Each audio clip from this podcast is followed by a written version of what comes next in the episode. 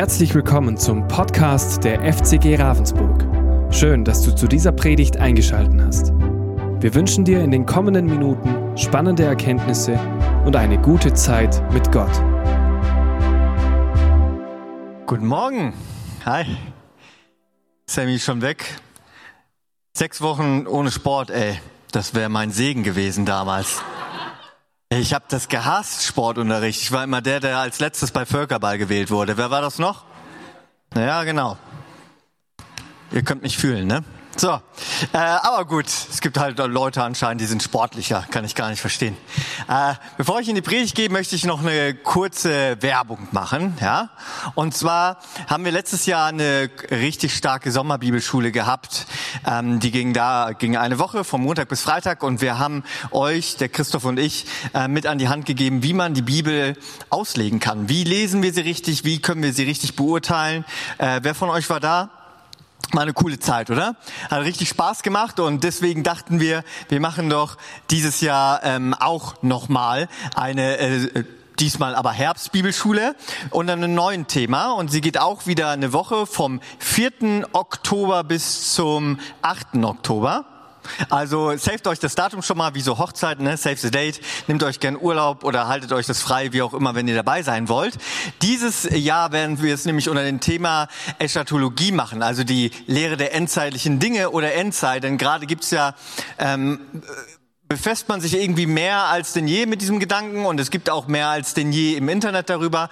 Und wir wollen euch einfach an die Hand wiedergeben, was gibt es eigentlich für verschiedene Endzeitlehren? Da gibt es tatsächlich unterschiedliche, äh, unterschiedliche. Und wie können wir denn mit was für einem vernünftigen ähm, Grundbasis können wir an die ganze Sache, indem wir Daniel und Offenbarung die äh, endzeitlichen Prophetien rangehen? Wie können wir sie auslegen? Wie können wir damit umgehen? Und wie können wir auch voller Freude auf morgen schauen, bis Jesus wiederkommt, oder?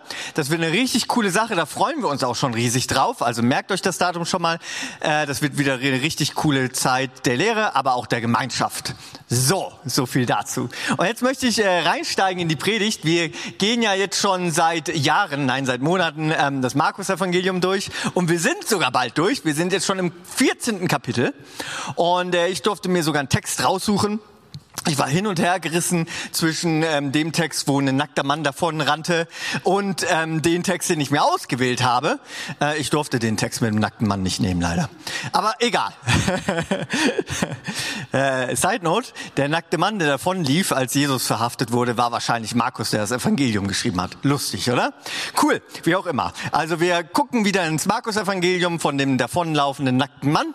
Und ähm, ich freue mich richtig darauf, was wir heute wieder hören denn nicht nur Markus hat das Evangelium geschrieben, sondern Gott selbst davon, was er erlebt hat und das, was er uns heute auch mitgeben möchte. Und bevor ich in diesen Text reinsteige, möchte ich euch so eine ganz nette Nebengeschichte aus meinem Leben erzählen, äh, was mich so ein bisschen ausmacht, so eine kleine Krux von mir. Und zwar als Kind ging das schon los, hat meine Mutter mir erzählt. Ich wollte immer mit einkaufen und so und ihr kennt das, damals gab es das mehr, heutzutage gibt es das nicht mehr so, wahrscheinlich wegen mir. Und zwar im Supermarkt gibt es ja manchmal so Rolltreppen und auch sehr oft so Kühltruhen. Und äh, was diese ganzen Gerätschaften gemeinsam haben, ist meistens so ein roter Knopf. Ja? Und zwar der Notausknopf. Und der war damals schon noch ganz schön frei zugänglich. Und ich liebe halt rote Knöpfe und da, wo man nicht raufdrücken darf, da drücke ich immer drauf. Ja? Also da, wo dann plötzlich die Tiefkühltruhen aus waren und man Wochen an Vorräten von ähm, Tiefkühlpizzen wegschmeißen äh, musste, das war ich, ja, zu Schulde. Aber damals dachte ich schon an die Umwelt und dachte, man kann das vielleicht, da kann ein bisschen präventiv vorgehen. Und auch immer, wenn die, diese, diese, diese Rolltreppen ausgegangen sind, ja, dann war das auch ich. Ne? Plötzlich war alles lahmgelegt. Der kleine Joel mit sieben Jahren oder so hat da drauf gedrückt, vier Jahren, fünf Jahren, keine Ahnung. Und auch heute trägt mich das immer noch ja mit, wenn ich in einem Museum bin. Ja, und mein erstes Date mit der Tabi war auch in einem Kunstmuseum.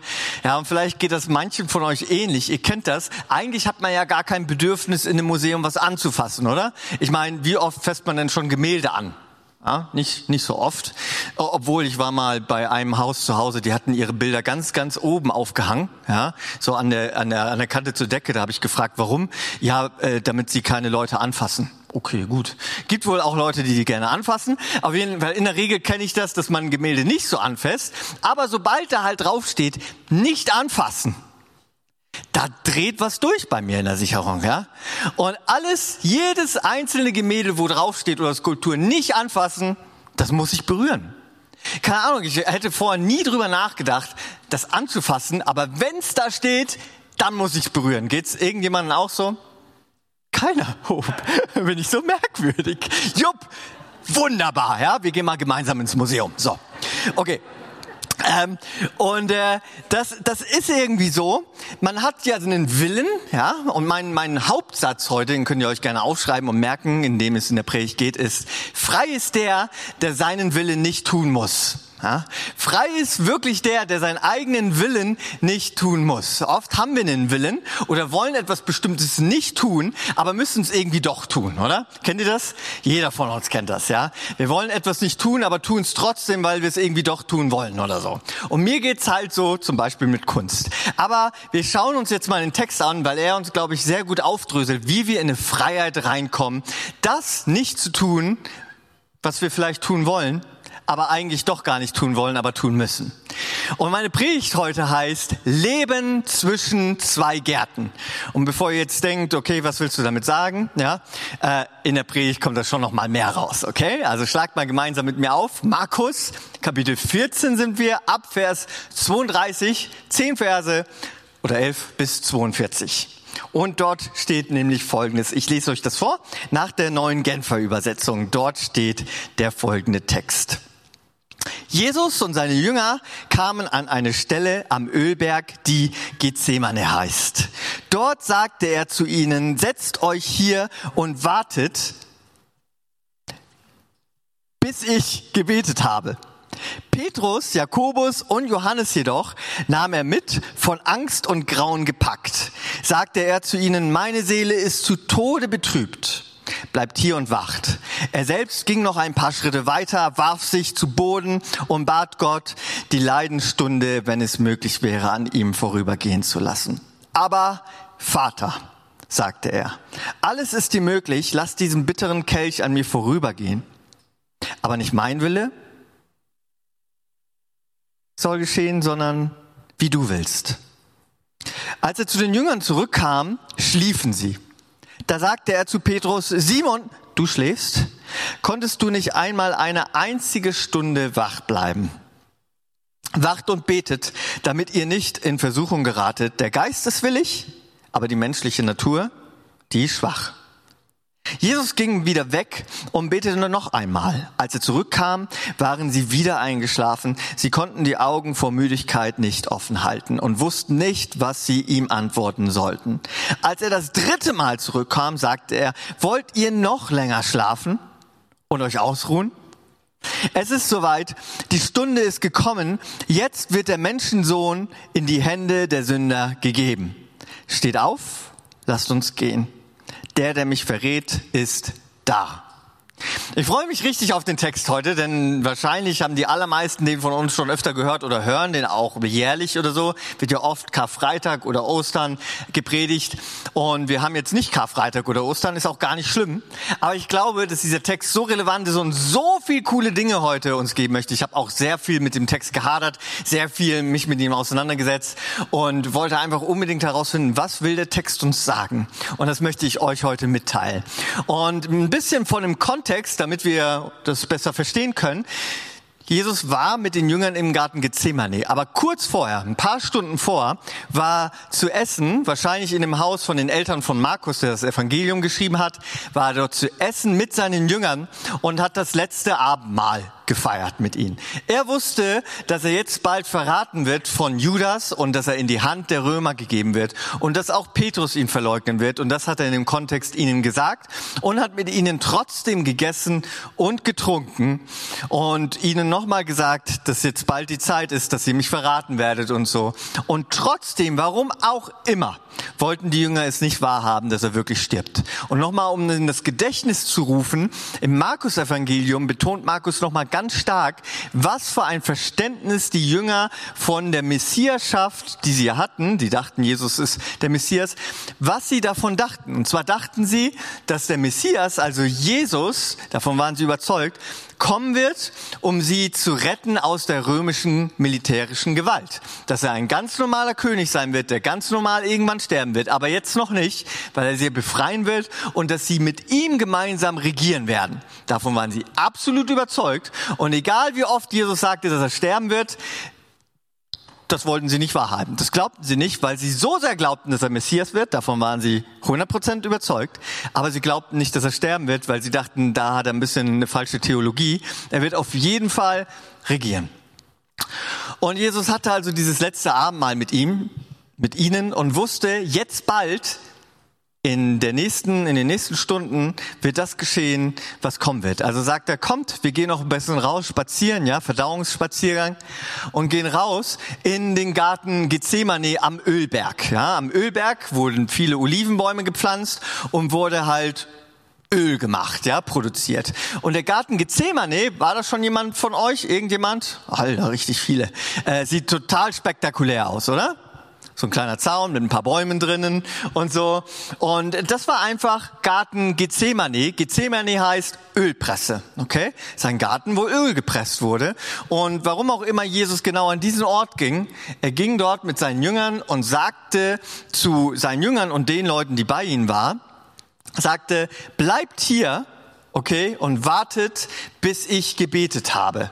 Also er sagt zu diesen ganzen Leuten, ihr chillt jetzt hier und ich gehe ein bisschen weiter und werde beten. Und dann nahm er drei Jünger mit, die er immer wieder irgendwie mitnahm. Und zwar Jakobus, Johannes und Petrus.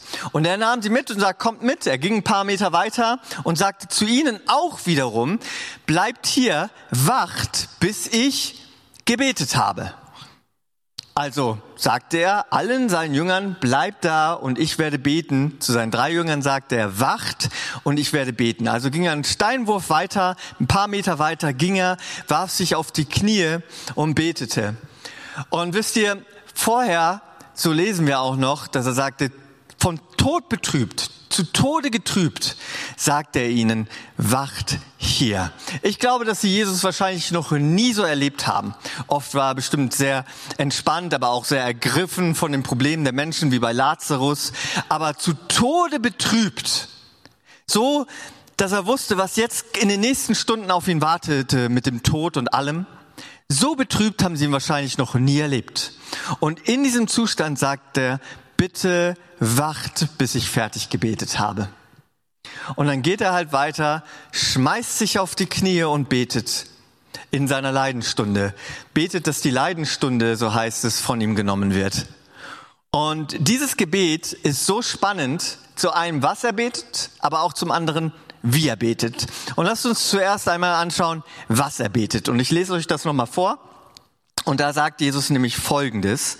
Aber Vater im Vers 36 sagte er, alles ist dir möglich.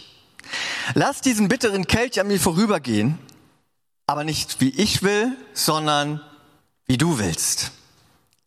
Und jetzt, wenn wir diesen Text zu lesen, stellen uns, stellt sich doch gleich zwei Fragen, oder? Zum einen, was ist der Kelch?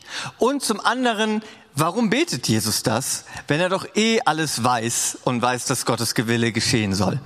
Lass uns zuerst einmal angucken, was heißt eigentlich der Kelch? Denn wenn ich immer die, äh, die Bibelstelle gelesen habe, dann habe ich gleich darüber nachgedacht, klar, er meint jetzt den Leidensweg, was da auf ihn wartet. Er wird ausgepeitscht, wird angespuckt, wird gekreuzigt. Aber bedeutet das das wirklich? Und lasst uns anschauen, was der Kelch eigentlich bedeutet. Und das Coole ist, und das ist ein kleiner Tipp für euch, die Bibel legt sich in der Regel oder immer mit sich selbst aus. Das heißt, wahrscheinlich gab es schon mal eine Stelle, wo das erläutert wurde. Und tatsächlich, es gibt diese Stelle und zwar sogar im selben Kapitel.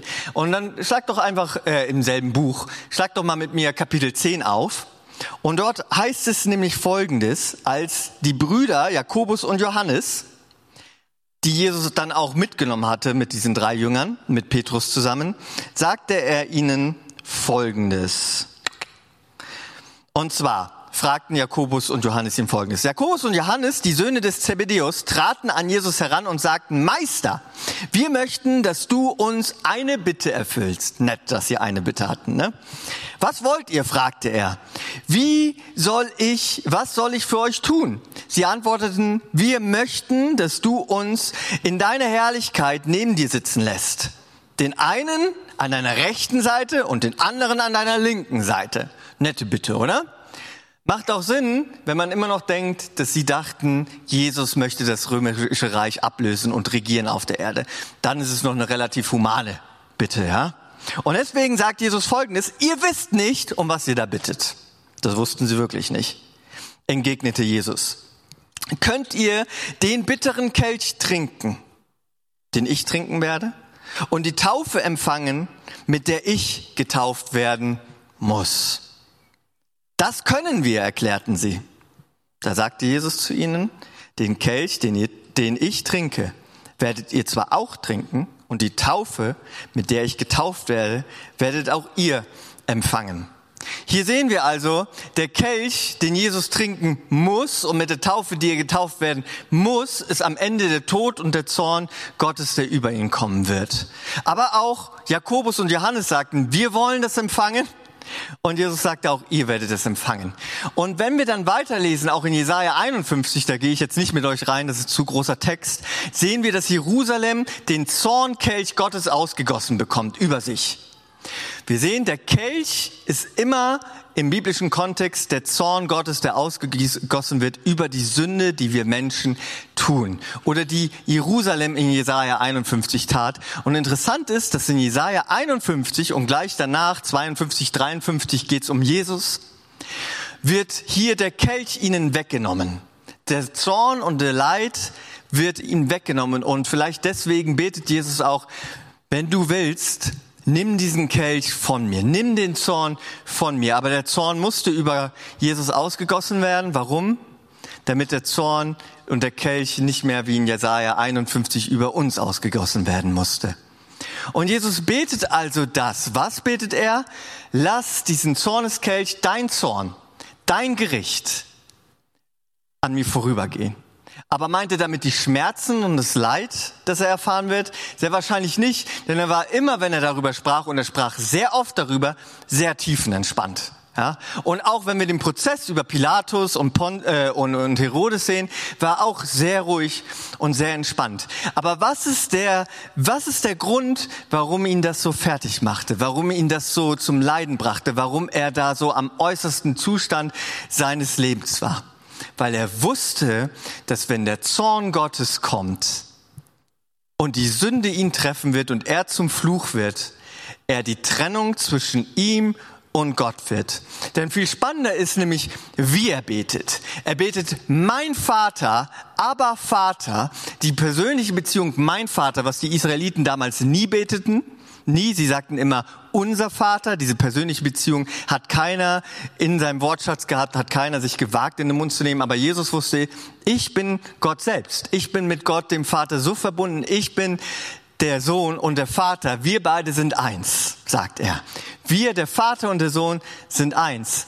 Und er wusste, was da eines Tages und zwar in den nächsten Stunden, in der nächsten Zeit mit ihm passieren wird, nämlich die ultimative Trennung zwischen ihm und dem Vater. Und das sehen wir auch, als er dann am Kreuz schrie, mein Vater, mein Vater, warum hast du mich verlassen?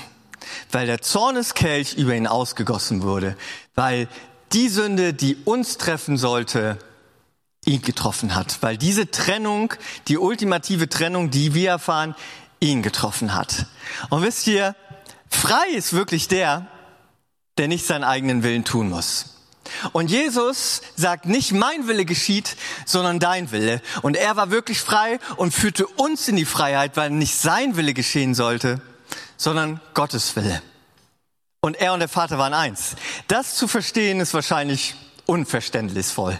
Aber wisst ihr, um ein bisschen so einen Glimps, einen Funken von dem zu verstehen, was es heißt, in einer unglaublichen Einheit zu leben und was es heißt, getrennt zu sein von dieser Einheit, aber auch von Gott, das können wir in der Bibel schon sehen. Und da möchte ich euch nämlich in den ersten Garten mit reinziehen und dann euch ein bisschen zu zeigen, warum ich die Predigt Leben zwischen zwei Gärten genannt habe. Also wir befinden uns im Moment im Garten Gethsemane und schauen uns jetzt den Garten Eden an, der im ersten Buch der Bibel steht. Und da möchte ich euch was vorlesen, was nochmal zeigt und damit wir ein bisschen nachvollziehen können, was es heißt, in so einer unglaublichen Einheit zu leben. Dort steht nämlich in Kapitel 2, ab Vers 18 folgendes, und ich lese nach der Schlachterübersetzung vor. Und Gott der Herr sprach, es ist nicht gut, dass der Mensch alleine sei. Ich will ihm eine Gehilfin machen, die ihm entspricht. Und Gott der Herr bildete aus dem Erdboden alle Tiere des Feldes und alle Vögel des Himmels und brachte sie zu den Menschen um zu sehen, wie er sie nennen würde. Und damit jedes lebendige Wesen den Namen trage, den der Mensch ihm gebe. Da gab der Mensch jedem Vieh und jedem Vogel des Himmels und allen Tieren des Feldens Namen. Aber für den Mensch fand sich kein, keine Gehilfen, die ihm entsprochen hätte. Da ließ Gott der Herr einen tiefen Schlaf auf den Menschen fallen und während er schlief, nahm er seine Rippe und verschloss ihre Stelle mit Fleisch. Und Gott der Herr bildete die Rippe, die er von dem Menschen genommen hatte, zu einer Frau und brachte sie zu ihm. Da sprach der Mensch, da ist endlich Gebein von meinem Gebein und Fleisch von meinem Fleisch, die soll Mennen heißen. Mennen ist ein blödes Wort. Im Hebräischen ist es viel besser. Ish ist der Mann und Isha die Frau, also ein A mit dran, ja. Denn vom Mann ist sie genommen, darum wird ein Mann seinen Vater und seine Mutter verlassen und seiner Frau anhängen und sie werden ein Fleisch sein. Und sie waren beide nackt, der Mann, der Mensch und seine Frau, und sie schämten sich nicht. Soweit erstmal. Interessant ist, hier zu sehen, was für eine unglaubliche Einheit sich Gott auch gedacht hatte, als er dann den Menschen schuf, als er die Frau schuf. Er nahm einen Teil vom Menschen, von Adam und schuf Eva und die beiden, als sie dann eins wurden, wurden wieder ein Fleisch. Das, was ihm genommen wurde, kam zu ihm zurück, indem sie beide verbunden sahen. Und das ist auch ein Zeichen auf die unglaubliche Verbundenheit, die Gott geschaffen hat durch die Ehe. Was für ein heiliges Zeichen auf seinen Bund zwischen ihm und dem Menschen, aber auch zwischen dem Mensch und dem Menschen. Da können wir ein bisschen davon sehen, was Gott selbst lebt mit er als Vater, Sohn und Heiliger Geist als Dreieinigkeit. Wir als Mann und Frau dürfen ein Stück weit davon verstehen, was Gott selbst ist und was er geschaffen hat. Deswegen sollten wir die Ehe sehr hoch halten, auch in der heutigen Zeit. Denn es ist ein Zeichen darauf, was Gott geschaffen hat und wie er sich gedacht hat und wie, wie wir Menschen einfach sind. Wenn wir solch eine Ehe leben, die in Liebe geprägt ist und einer weggenommen wird, das ist ein unglaublicher Schmerz, oder? Und da können wir ein bisschen davon verstehen, was es heißt, getrennt zu werden, was es hieß, dass Jesus getrennt wurde vom Vater. Aber lasst uns weiterlesen, was dann geschah, denn es kommt die Schlange, verführt die beiden oder Eva und sagte, hier esst von dem Baum der Kenntnis von Gut und Böse, dann werdet ihr sein wie Gott. Und Eva sagt, aber an den Tag, wo wir davon essen müssen werden, müssen wir sterben. Und die Schlange sagt, aber nein, werdet ihr nicht, ihr werdet sein wie Gott. Und dennoch essen sie davon, obwohl sie das wussten, dass sie sein werden wie Gott. Und lasst uns das noch einmal anschauen, was da ab Kapitel 3 dann Vers 7 steht. Weil dann wird uns alles ein bisschen schlüssiger. Da wurde ihnen beiden die Augen geöffnet und sie erkannten, dass sie nackt waren und sie banden sich Feigenblätter um und machten sich Schurz. Und sie hörten die Stimme Gottes des Herrn, der im Garten wandelte, als der Tag kühl war und der Mensch und seine, der Mensch und seine Frau versteckten sich vor seinem Angesicht ähm, hinter den Bäumen des Gartens. Da rief Gott der Herr Menschen und äh, den Menschen und sprach: Wo bist du? Und er antwortete, ich hörte deine Stimme im Garten und fürchtete mich, denn ich bin nackt. Darum habe ich mich verborgen. Da sprach er, wer hat dir gesagt, dass du nackt bist? Hast du etwa von dem Baum gegessen, von dem ich dir geboten habe, du sollst nicht davon essen? Da antwortete der Mensch, die Frau, die du mir zur Seite gegeben hast, die gab mir von dem Baum und ich aß. Zuerst waren wir Menschen in eine unglaubliche Gemeinschaft mit Gott reingeschaffen und in eine unglaubliche Gemeinschaft zueinander zwischen Mann und Frau in dem ersten Garten, in dem Garten Eden.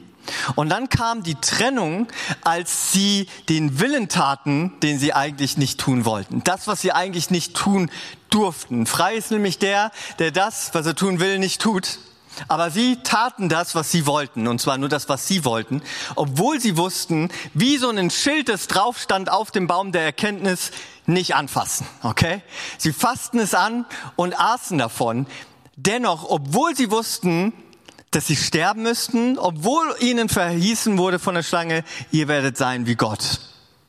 Und auf den Schlag kam Scham rein, ja, sie wussten, sie sind nackt, plötzlich kam Scham, sie schämten sich voreinander, sie schämten sich vor Gott, es kam Hochmut rein, weil sie wollten sein wie Gott, es kam Anklage rein, denn das ist, was ist das allererste, was Adam sagt? Die Frau, die du mir gemacht hast, ja, nimm die mal weg, ja, die ist schuld. Ja, ich will nicht schuldig sein, die war das. Und es kommt Trennung unter den Menschen rein und am Ende kommt die Trennung rein zwischen Mensch und Gott, denn sie müssen wirklich aus dem Garten rausgehen und dürfen nicht mehr von dem Baum des Lebens essen und sie mussten wirklich eines Tages sterben, denn der Verfall kam in die Welt und in den Menschen hinein. Und plötzlich werden sie verbannt aus dem ersten Garten. Und jetzt viele Jahre später befinden wir uns in dem zweiten Garten und Jesus ist wieder an demselben Punkt. Und wir sehen in dem ganzen Leben Jesus, was er immer wieder tat, was wir Menschen verbockt haben. Und wieder einmal war er im Garten. Und diesmal ging es darum, wieder etwas zu essen bzw. zu trinken. Aber diesmal sagte Jesus nicht, mein Wille geschehe, wie beim Menschen, denn er wollte und er tat, was er wollte. Aber Jesus sagt, frei ist wirklich nur der, der seinen eigenen Willen nicht tun muss, sondern dem Willen des Vaters. Und Jesus sagte, nicht mein Wille geschieht, ich würde am allerliebsten das jetzt nicht erdulden. Und das ist ganz, ganz ehrlich. Aber ich will nicht, dass mein Wille geschieht, sondern dein Wille geschieht. Und wie oft sind wir Menschen an dem Punkt, wo nur noch unser Wille geschieht, nur noch unser Wille zählen muss, nur noch das, was wir wollen, obwohl es uns gar nicht gut tut. Obwohl wir wissen, wir werden sterben. Obwohl wir wissen, wir tun gerade etwas, was wir nicht tun sollten. Ja? Wie mein Kater gerade da draußen auf dem Auto, Auto steht. Sorry dafür. Ja? So, wir tun das, was wir nicht tun sollten. Ja? Ja, Miro. Guckt rein und miaut. So, zurück. Wir tun das, was wir nicht tun sollten. Wie schnell kommen wir dahin, obwohl wir wissen, wir sollten jetzt gerade etwas nicht tun, weil es jemanden verletzt, zum Beispiel fremdgehen oder zum Beispiel jemanden beleidigen oder über ihn lästern. Wie oft tun wir die Dinge, die wir eigentlich nicht tun sollten, aber wir wollen es trotzdem und tun's, oder? Jeder von uns tut das. Könnt ihr mir nicht sagen, dass ihr das nicht tut? Jeder von uns tut ab und zu oder öfter oder zu oft das, was er nicht tun sollte. Er weiß eigentlich ganz genau, was er nicht tun sollte und tut es dennoch, obwohl es ihn selbst schadet oder obwohl es jemand anderes schadet. Wenn es bei der Schokolade anfängt, ja, wie bei mir, oder bei schlimmeren Sachen endet, wie Fremdgehen oder Betrügen oder jemanden fertig machen oder jemanden beleidigen oder jemanden in den Rücken stechen. All diese Dinge. Wir tun so oft die Dinge, die wir eigentlich nicht wollen, aber dennoch tun wir es und wollen es dadurch automatisch. Und genau aus dieser Tretmühle zwischen unseren Willen und Gottes Willen will Gott uns befreien. Denn damals in dem ersten Garten und dann den zweiten Garten liegt eine riesen Trennung. Und genau in dieser, in dieser Situation befinden wir uns heute und leben wir zwischen den zwei Gärten, zwischen dem Willen, den wir tun wollen und dem Willen, den Gott für uns hat. Und Jesus ist wieder mal im Garten. Und jetzt wird spannend, denn noch kurz vorher hat er gesagt, und jetzt haben wir noch die Worte im Hintergrund in unseren Ohren, ihr sollt nicht von dem Baum essen. Und wieder einmal ist Jesus da und sagt diesmal beim letzten Abendmahl, esst von meinem Leib und trinkt von meinem Blut, denn dann werdet ihr leben. Und da, wo wir vom Baum des Lebens getrennt wurden, kam Jesus wieder und hat diese Beziehung und will sie wiederherstellen und möchte außerhalb des Garten Edens, wo nur unser Wille zählt, nur das, was wir wollen, da, wo wir Gott ähnlich äh, gleich werden wollen, da, wo wir Überheblichkeit haben, uns gegenseitig fertig machen, da will Gott reinkommen und sagen, ich möchte euch dennoch Leben schenken, indem ich mich selbst entäußert habe als Gott, mich getrennt habe von mir selbst, um für euch den Kelch zu trinken, um für euch die Strafe zu bekommen, damit ihr frei seid und ihr den Geist bekommt, der euch in wirkliche Freiheit führt. Und da sehen wir, das betet Jesus. Und dann geht Jesus, betet das dreimal. Und was findet er vor? Dreimal. Die Jünger, die schlafen. Wieder und wieder und wieder. Und sehr wahrscheinlich war es um die Zeit, wo sie im Garten waren, 22 Uhr. Ja, selbst wenn man nicht Machtmensch ist, kann man da schon mal wach bleiben ein bisschen, oder? Besonders wenn der Mensch, dem sie drei Jahre folgen, so entäußerte Qualen litt und sagt, ich, meine Seele ist zu Tode betrübt, wacht. Selbst da können sie nicht wachen. Obwohl sie wissen, das sollten wir eigentlich tun, tun sie dennoch wieder was anderes.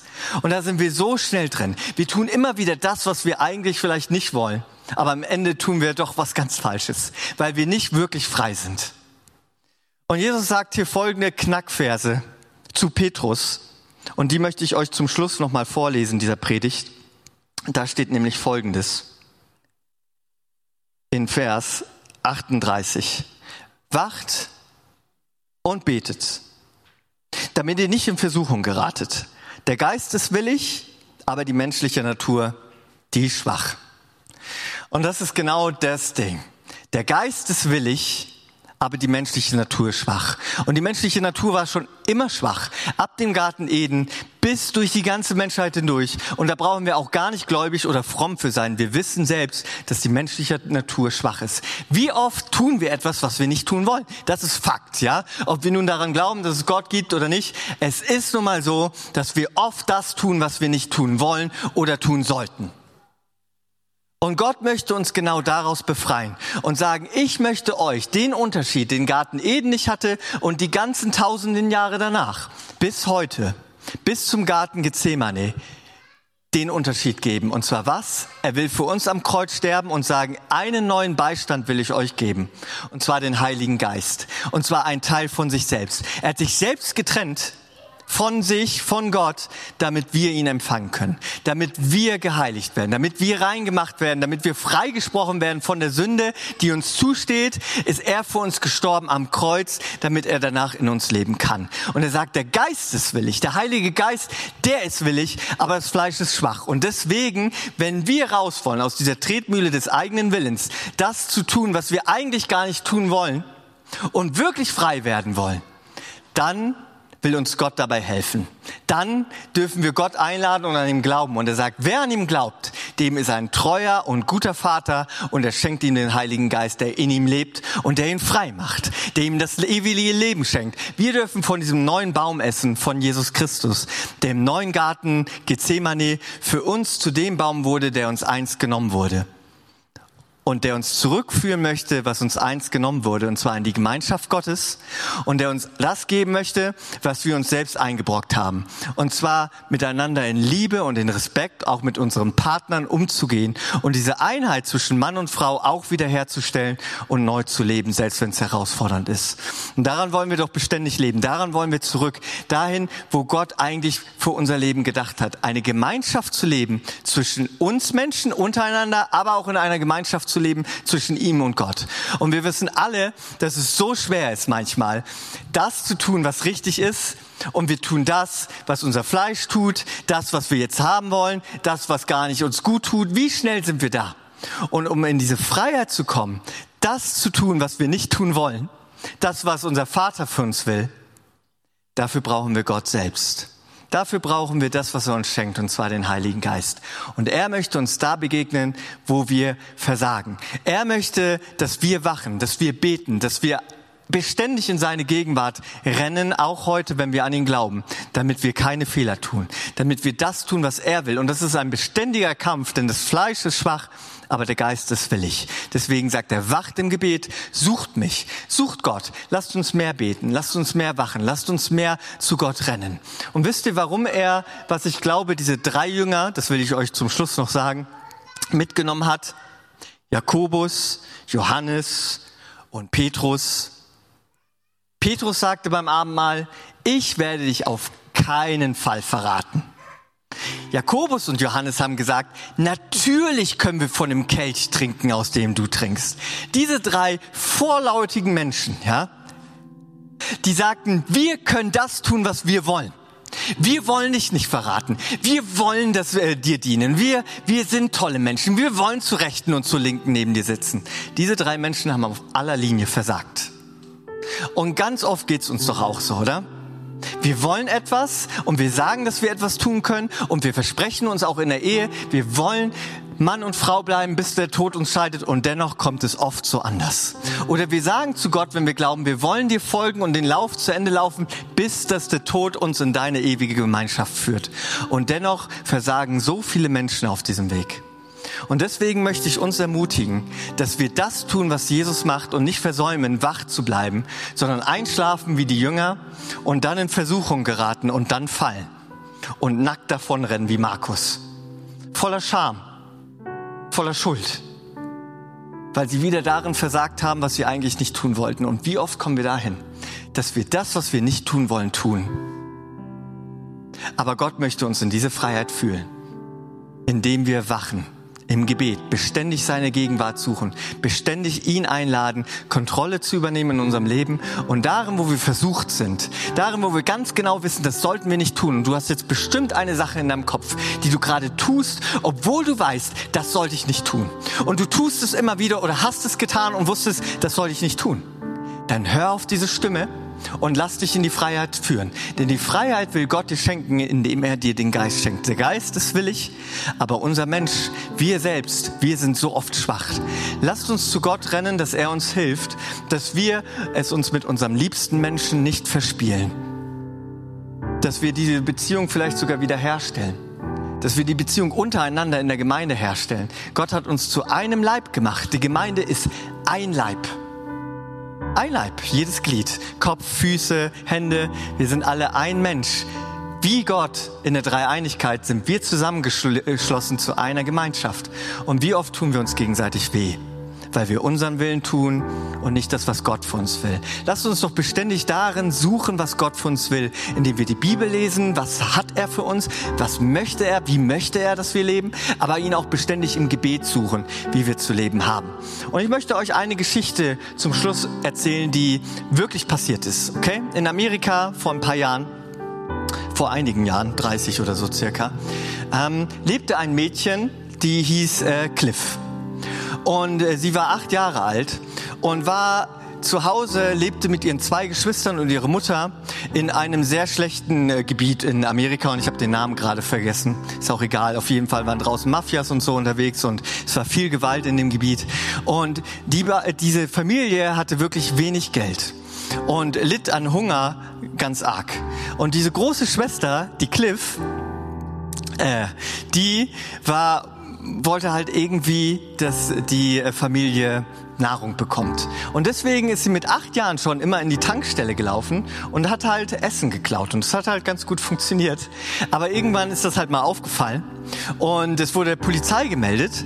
Und dann gab es da einen Polizisten, der relativ in der Nähe gewohnt hat. Und als er gehört hat, dass da dieses achtjährige Mädchen ist, das immer wieder im Supermarkt und in der Tankstelle Essen klaut, dachte er, irgendwas kann da in der Familie nicht ganz richtig laufen. Und er dachte sich in seinem Herzen, ich möchte dieser Familie nahe kommen und ich möchte ihnen helfen. Also fuhr er immer wieder einfach an dem Haus vorbei, was er sich aus den Datenbanken geholt hat, wusste er, wo das Mädchen wohnt und fuhr dran vorbei und eines Tages hat er mal geklingelt und zu dem Mädchen gesagt, hey, nur dass du weißt, ich bin da. Wenn du Hilfe brauchst, ich werde da sein, jeden Tag. Und er fuhr jeden Tag an dem Haus vorbei und dann wurde irgendwann so ein Ritual draus, dass das kleine Mädchen morgens immer aufstand, ans Fenster rannte und auf den Augenblick wartete, dass der Jeff vorbeifuhr mit seinem Polizeiauto und die beiden wunken sich. Ja. Und eines Tages, als er dann wieder seine morgendliche Routine fuhr, der Polizist, fand er plötzlich kein Mädchen am Fenster, das gewunken hat. Und er dachte sich, da kann irgendwas nicht stimmen. Also brach er die Tür auf, als er geklopft hat und niemand aufmachte. Und plötzlich lag, äh, lag das Mädchen auf dem Boden und äh, lag da im Sterben. Er nahm es also mit, brachte es ins Krankenhaus und die Ärzte sagen, sie war am äußersten Zustand des Verhungerns. Ja, Denn sie hatte eine Entscheidung getroffen und zwar nicht mehr zu klauen ja, nicht mehr zu klauen, denn sie wusste, es ist falsch, als der Polizist gesagt hat, ich werde für dich da sein. Und sie entschied sich nicht mehr zu klauen, aber dann hatte sie nichts mehr zu essen. Und wahre Geschichte. Das Mädchen lag da im Krankenhaus fast am Sterben aber sie konnten sie wieder aufpäppeln und dann äh, wurde sie halt weggenommen und äh, kam irgendwo anders hin, wo sie dann begleitet wurde. Und 20 Jahre später, als der Polizist, der Jeff, dann in den Ruhestand kam, hat er sich gefragt, was ist eigentlich mit dem Mädel passiert, ja? Für, dass er da damals da war. Hoffentlich geht's ihr gut. Und dann ist eine Kollegin zu ihm gekommen, die irgendwie Kontakt mit diesem Mädchen aufgenommen hat, ähm, kam dann zu ihm und hat einen Treffen arrangiert und interessant war, dass dieses Mädchen, die beiden umarmten sich innig und haben sich unendlich gefreut. Er hat sich gefreut, dass es ihr gut geht und das Mädchen sagte, weil du damals da warst, wo keiner für mich da war, wo ich selbst nicht eine richtige Entscheidung für mein Leben treffen konnte, weil ich so jung war, warst du dennoch da, jeden Tag. Und weil du mich damals gerettet hast, darf ich heute leben. Und sie ist dann auch Polizistin geworden, tatsächlich weil da jemand da war, der jeden Tag vorbeigefahren ist, obwohl es ihr nicht gut ging. Und wisst ihr, ich glaube, dass unser Vater auch jeden Tag bei uns vorbeischauen möchte. Ich glaube, er will immer wieder schauen, bist du da? Wie geht's dir? Und er möchte uns herausfordern, wache, sei wachsam, suche mich im Gebet, bevor es zu spät ist, bevor du auf dem Boden liegst und nicht mehr kannst, bevor es nicht mehr geht. Und er will immer für uns da sein. Er will uns in unserer Not begegnen. Er will für uns unser Leben auf die Beine krempeln. Und ich möchte gerne, dass wir aufstehen und ich möchte für uns beten. Wenn du hier bist und sagst, und da möchte ich möchte für zwei konkrete Sachen beten, okay? Und äh, du darfst gerne dann von deinem Platz aus mitbeten. Für dich. Ich möchte für die eine Sache beten, die du jetzt wahrscheinlich eh schon während der Predigt in dein Herzen und auf deinen Kopf bekommen hast, nämlich diese eine oder diese mehreren Sachen, wovon du ganz genau weißt, dass du es nicht tun solltest, dass du es eigentlich gar nicht willst, aber dass du nicht frei bist, dann will ich dafür beten und will gemeinsam mit dir beten und dich aber auch herausfordern, dass du ab heute Tag für Tag im Gebet danach suchst, dass Gott dir begegnet und dass du wachsam bist, dass du nicht fällst und dass du aufräumst, wo du Fehler gemacht hast, dass du den Menschen das beichtest, worin du lebst und was falsch ist und dass ihr gemeinsam dabei, darin arbeitet und ladet Gott ein, dass er euch hilft. Denn der Geist ist willig, aber der Mensch ist schwach. Und dann möchte ich für dich beten, der du sagst, von diesem neuen Leben, von diesem zweiten Baum im Garten Gethsemane, dem Baum des Lebens, von Jesus selbst, möchte ich essen und trinken, möchte in die Gemeinschaft von ihm kommen, möchte an ihn glauben und diesen Heiligen Geist, diese unglaubliche Beziehung, die mir einst durch Adam und Eva genommen wurden, möchte ich wiederherstellen und diese unglaubliche Beziehung kommen, die mir hilft, meine meine Werte wiederherzustellen und das, was ich nicht tun will, auch zu lassen und dass ich ewiges Leben bekomme. Da möchte ich dich herausfordern, dass du Gott selbst einlädst von einem Platz und ich werde auch dafür beten, laut von hier vorne. Vater, du siehst uns und du siehst all die Dinge, die wir nicht tun wollen und dennoch tun wo wir deine Freiheit noch brauchen, wo wir echt beten wollen, Herr, nicht unser Wille geschehe, sondern dein Wille, aber wir schaffen es nicht aus eigener Kraft, wie du damals, als du ans Kreuz für uns gegangen bist. Aber danke, dass du das getan hast, damit wir auch heute so etwas schaffen können. Schenk uns deinen Geist. Schenk uns, dass wir wachsam sind und schenk uns Kraft. Und Herr, wirklich, begegne jetzt jeden in seinem Leid und deck du das auf, was schon lange verborgen ist und was echt schwierig geworden ist. Und mir fällt noch dazu ein, dass wir sowas ans Licht bringen sollen, damit wir Freiheit erleben. So heißt es in der Bibel. Und dann möchte ich noch beten, du siehst all die Menschen, die dich einladen und jetzt sagen, ja, diesen Gott, mit dem möchte ich eine Gemeinschaft haben und ich möchte das ewige Leben und ich möchte, dass er mich in eine Freiheit führt, die ich, selbst niemals erreichen kann. Danke Gott, dass du diese Menschen siehst und dass du sie segnest und dass du sie liebst. Danke Gott auch, und dafür möchte ich auch jetzt einfach beten, dass du Menschen, die in Angst leben, die immer wieder von ihrer Angst gepeinigt werden und die ihnen da, dabei hindern, den Willen zu tun, den du für ihn hast, weil sie Angst haben davor. Ich möchte für diese Menschen beten, dass du sie jetzt in Freiheit führst. Danke Gott, dass du gut bist und dass du uns liebst und dass du ein lebendiger Gott bist, der für uns alles auf sich nahm damit wir leben können. In Freiheit, in deinen Namen, Jesus. Amen. Wir hoffen, diese Predigt konnte dich für deinen Alltag ermutigen. Wenn du Fragen hast, kannst du gerne eine E-Mail schreiben an info@fcg-rv.de oder besuche unsere Homepage auf www.fcg-rv.de. In diesem Sinne wünschen wir dir eine gesegnete Woche und bis bald.